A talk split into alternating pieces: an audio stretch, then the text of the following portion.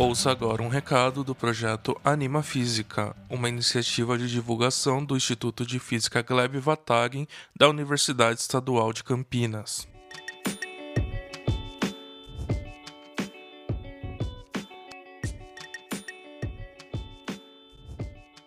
Olá, meu nome é Eduardo e sou estudante do Instituto de Física da Unicamp, a Universidade Estadual de Campinas, no estado de São Paulo. Faço parte do projeto Anima Física, que produziu um desenho animado sobre física chamado Quarks e Leptons. Achou esse nome esquisito? São dois termos da física que se referem a partículas elementares. Você sabe o que são elas?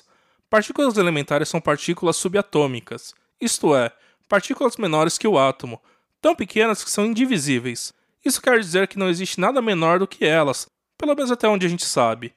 E pelo contrário, são elas formadoras de tudo. Tudo que existe é formado por partículas elementares. Poderíamos ficar aqui o dia todo falando desse assunto, pois a humanidade já descobriu diversas partículas elementares. Assim como as leis de Newton explicam os acontecimentos do nosso dia a dia, como por que podemos andar e por que dói quando batemos o braço numa parede, o mundo microscópico das partículas elementares também precisa de leis e regras que descrevem seus acontecimentos.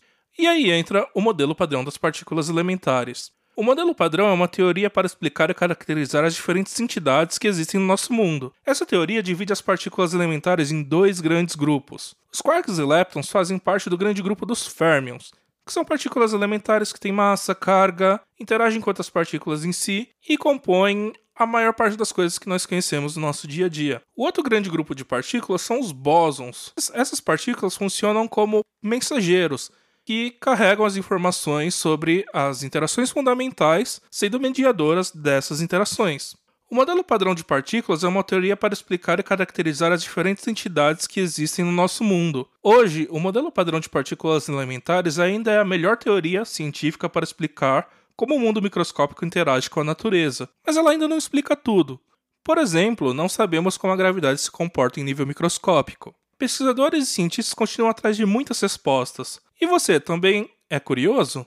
Então vem ver mais conteúdo sobre partículas elementares em nosso site. Anota aí www.animafisica.com.br e até a próxima.